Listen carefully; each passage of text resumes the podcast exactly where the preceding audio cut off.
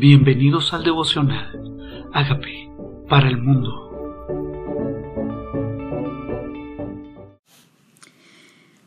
Job capítulo 15.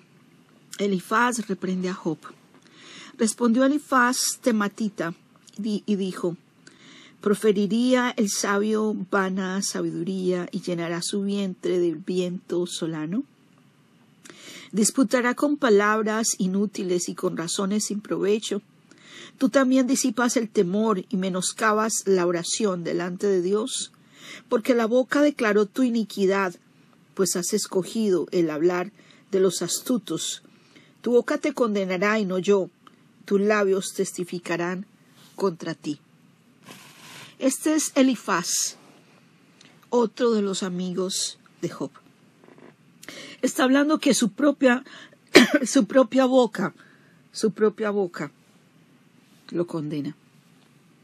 Tu boca declaró tu iniquidad, pues has escogido el hablar de los astutos. Tu boca te condena. Y es verdad, primera de Pedro dice que la vida y la muerte están en poder de la lengua, y el que la ama comerá de sus frutos.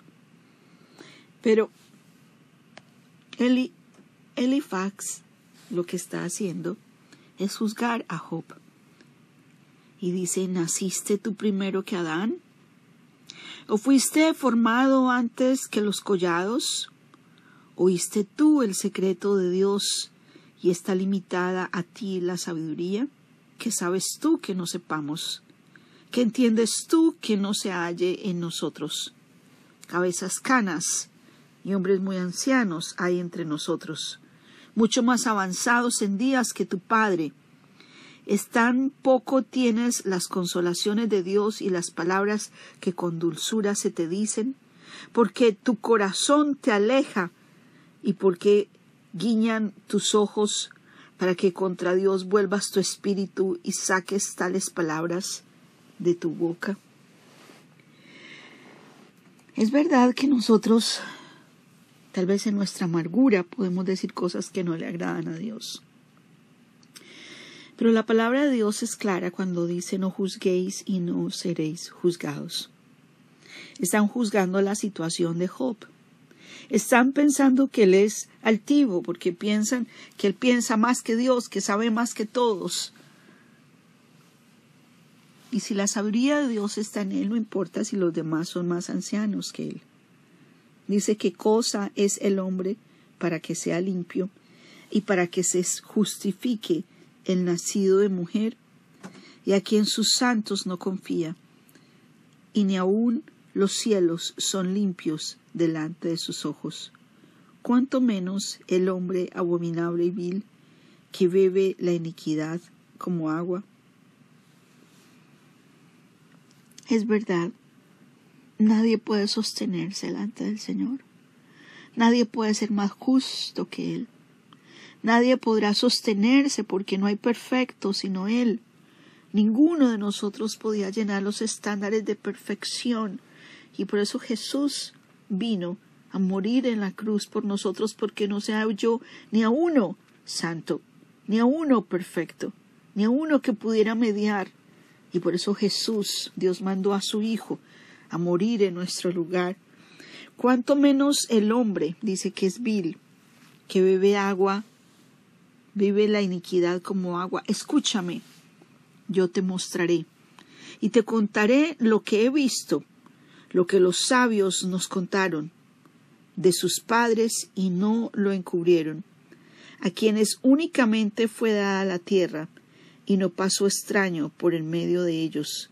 Todos sus días el impío es atormentado de dolor, y el número de sus años está escondido para el, para el violento. Estruendos espantosos hay en sus oídos. En la prosperidad el asolador vendrá sobre él. El que no cree que volverá de las tinieblas y descubierto está para la espada, vaga alrededor tras el pan diciendo ¿En dónde está? y sabe que le está preparado el día de las tinieblas. Lo que Elifax está diciendo es que Job es un inicuo. Dice que estos son los días del impío. que los días del impío son días de tormento. Él está asumiendo que lo que le vino a Job fue resultado de su pecado. Él está asumiendo que las consecuencias que él está viviendo son simplemente el resultado de alguien que, que se ha apartado de Dios. Dice, estos son los años del impío. Dice, vaga alrededor tras el pan diciendo en dónde está. Dice que él está preparado el día de las tinieblas. Tribulación y angustia le turbarán y se esforzarán contra él como un rey dispuesto para la batalla. Por cuanto él extendió su mano contra Dios y se portó con soberbia contra el Todopoderoso. Yo creo que hay un final dichoso para el hombre de bien. Y también creo que hay consecuencias para aquel que no camina en integridad. Lo malo de lo que dice Elifaz es que está asumiendo que Job es ese inicuo, que Job es ese impío. Está juzgando su corazón, está juzgando su corazón. Y solo Dios conoció el corazón del hombre. Solo Dios sabe lo escondido y lo secreto. Y dice en este pasaje que los inicuos sí van a haber consecuencias. Claro que sí. Por cuanto se portó con soberbia contra el Todopoderoso. Y muchas veces nosotros tenemos que cuidar el corazón, nuestras palabras. Cuando tal vez en un momento de angustia alguno se queja de Dios, es soberbio contra Él, dice que sabe, piensa que no ve todo, piensa que no hay consecuencias, no valora o no tiene temor de Dios el impío. Dice, corrió contra él con cuello erguido, con la espesa barrera de sus escudos, porque la gordura cubrió su rostro, e hizo pliegues sobre sus jarres, y habitó las ciudades asoladas, las casas inhabitadas que estaban en ruina. No prosperará ni durarán sus riquezas, ni extenderá por la tierra su hermosura. No escapará de las tinieblas, y la llama secará sus ramas. Elifaz habla de las consecuencias que viven todos aquellos que se apartan de Dios. Está hablando de las consecuencias que él ha aprendido, que los ancianos le han contado, que los padres de otras generaciones los contaron a sus hijos y ahora no se las han encubierto de él, que el impío no le irá bien. Y tal vez es algo que nuestro corazón necesita recordar, que es el final el que tenemos que ver, no el comienzo. Y cuando vemos el impío sumamente enaltecido, decía David, que se extiende como laurel verde, dice luego pasarás por su lugar y no estará ahí. Se nos olvida que eso no es eterno. Y cuando vemos que logra con creces los antojos de su corazón, por lo cual David dice casi se resbalan mis pies, se nos olvida que hay un final dichoso para el hombre de bien, pero que hay un final también para el hombre impío que hay una eternidad. Nos ponemos miopes y solamente vemos lo que está aquí y no lo que les espera. Dice, no escapará de las tinieblas el impío. La llama secará sus ramas. Con el aliento de su boca perecerá. No confíe el iluso en la vanidad, porque ella será su recompensa. Él será cortado antes de su tiempo. Sus renuevos no reverdecerán perderá su agraz como la vid, y derramará su flor como el olivo, porque la congregación de los impíos será asolada, y fuego consumirá las tiendas de soborno. Concibieron dolor y dieron a luz iniquidad, y en sus entrañas traman engaño. Sí. Lo malo de lo que dice Elifaz es que está asumiendo que ese impío es Job. Pero esa sí es la consecuencia del impío. Hay muchos que se levantan y traman y dan a luz iniquidad. Eso es lo que conciben en sus corazones y lo dan a luz. Pero hay un final de tinieblas para ellos, será cortado antes de tiempo. No reverdecerán sus renuevos. Hay consecuencias. En el Salmo 18 dice, misericordioso te mostrarás para con el íntegro, y severo te mostrarás para con el perverso. Y cada uno en su tiempo, en el tiempo de Dios, recibirá su recompensa. Cuando nuestro corazón se desvía o resbala o se compara con el hombre inicuo, con el hombre impío, con el que no ama a Dios, con el arrogante, con el altivo, tenemos que acordarnos que hay un fin de tinieblas para él. Y de lo contrario de juzgarlo, deberíamos orar para que su corazón cambie, para que tenga la oportunidad de escuchar la voz del amor de Dios y su corazón se convierta y vengan sobre el tiempo de refrigerio. En lugar de simplemente juzgar al perverso o al impío, si es que Job lo era, si es que Job era ese impío del cual habla Elifaz, ¿por qué no, lo, no le habló para que se convirtiera el corazón? ¿Por qué no le habló de misericordia? ¿Por qué no le habló de, de pedir perdón? ¿Por qué juzgamos? ¿Por qué juzgamos el corazón de los demás? ¿Por qué asumimos que nosotros somos limpios y ellos no?